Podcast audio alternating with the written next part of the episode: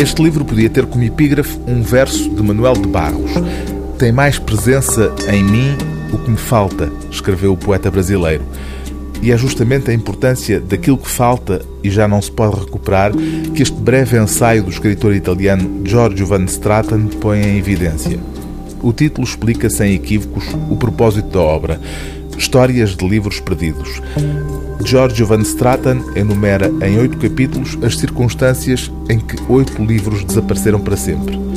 O autor faz questão de esclarecer logo de início que não está a falar de livros soterrados pelo tempo, mas que ainda se poderão encontrar entre o pó das bibliotecas. Não se trata também de projetos literários que nunca chegaram a nascer. Não.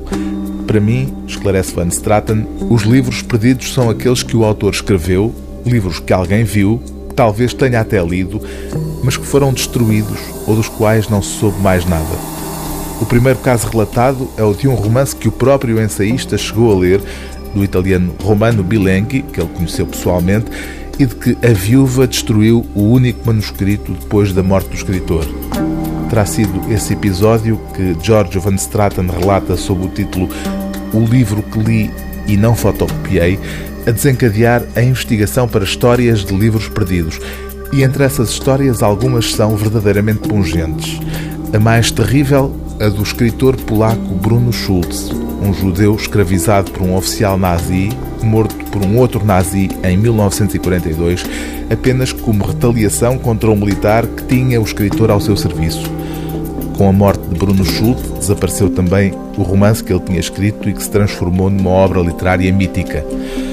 Entre os autores de obras desaparecidas figuram nomes como Nikolai Gogol, Ernest Hemingway, Sylvia Plath e naquela que é porventura a maior perda literária de sempre, Lord Byron, o autor de um livro de memórias escandaloso que a família mandou queimar. Cada livro perdido, explica George Van Straten, tem a sua história em nada semelhante às outras, a não ser por algum pormenor que estabeleça relações inesperadas, como por exemplo entre Romano Bilenchi e Sylvia Plath, um romance inacabado e o cônjuge que decide por eles, entre Walter Benjamin e Bruno Schulz, nascidos no mesmo ano, ambos judeus, ambos desaparecidos durante a guerra, juntamente com os seus últimos livros, ou entre Nikolai Gogol e Malcolm Lowry. Ambos queriam escrever a Divina Comédia à sua maneira e não o conseguiram. O que, no entanto, aparece com inquietante frequência é o fogo. De facto, a maior parte das páginas perdidas de que falamos arderam e isto faz-nos refletir sobre a sua fragilidade.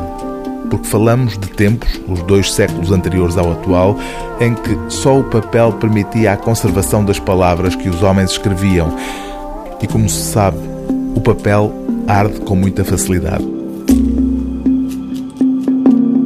O livro do dia TSF é Histórias de Livros Perdidos, de Giorgio Van Straten, tradução de Carlos Abuim de Brito, edição Elsinora.